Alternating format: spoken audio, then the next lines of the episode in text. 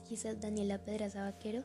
Soy estudiante de Derecho de primer año de la Universidad Libre y hoy haré una reflexión acerca de la película Tesis eh, de un homicidio.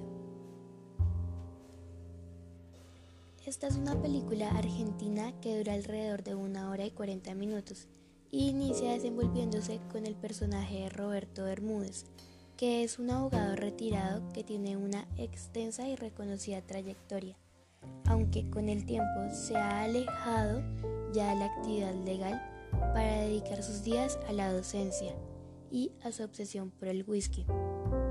Como todos los años, se prepara para comenzar su prestigioso seminario sobre Derecho Penal en la Facultad de Derecho de la Universidad de Buenos Aires. Entre los 15 alumnos elegidos para concursarlo se encuentra Gonzalo, quien es hijo de Felipe Ruiz, un juez y viejo amigo de Bermúdez. Gonzalo se destaca no solo por su inteligencia, sino porque conocía a Roberto desde antes, aunque hace mucho tiempo que no se veían. La relación se retoma por encima y ambos siguen con sus vidas. Hasta que una noche, durante una de las clases del seminario, un espantoso crimen sucede en la Facultad de Derecho aparece el cuerpo de una chica brutalmente asesinada en el estacionamiento, muy cerca del aula donde Bermúdez da sus clases. Un sutil indicio en la escena del crimen, simple para la policía, pero esencial para Bermúdez, lo convence de que Gonzalo es el autor del crimen.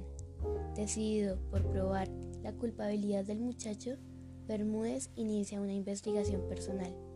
Los indicios sobre la participación de Gonzalo en el asesinato de Valeria se acumulan uno tras otro con fatal contundencia. En Roberto vemos un gran gusto por su trabajo. A Gonzalo lo podemos ver dentro de un gran misterio.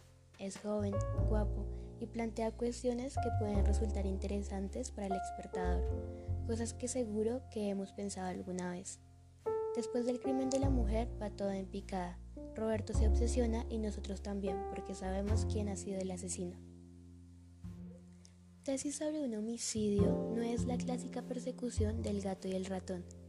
Es más bien la bitácora de un abogado que hace todo lo posible por autoinculparse. El mayor interés lo encontramos en dos o tres diálogos que hablan de conceptos tan afilados como lo es la justicia o lo legítimo eh, sobre Paulo Picasso o cierto consejo que el pupilo recibe. Podemos ver cómo la película parece ocuparse más en ser la crónica de una obsesión, la historia de un hombre brillante que podría o no estar siendo manipulado por uno igualmente talentoso pero más joven. Tengo la sensación de que el mayor mérito de la película está en lograr construir dos personajes fuertes que se desafían en un juego de inteligencia. Lo que más podemos resaltar de esta película es que gira en torno de los detalles.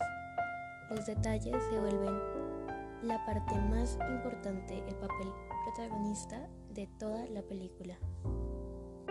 Si nos ponemos a pensar, los detalles son las cosas más importantes de la vida, pues todo está en los detalles. Es decir, si miramos las cosas por arriba tendremos una idea globalizada, pero si nos centramos en los detalles, si analizamos cada detalle tendremos una total y completa perspectiva de las cosas lo que nos permitirá entenderlas sin dificultades.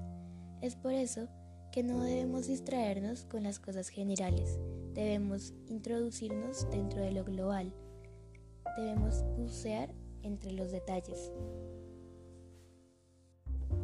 Con esto doy por terminada mi reflexión acerca de la película Tesis de un homicidio. Gracias.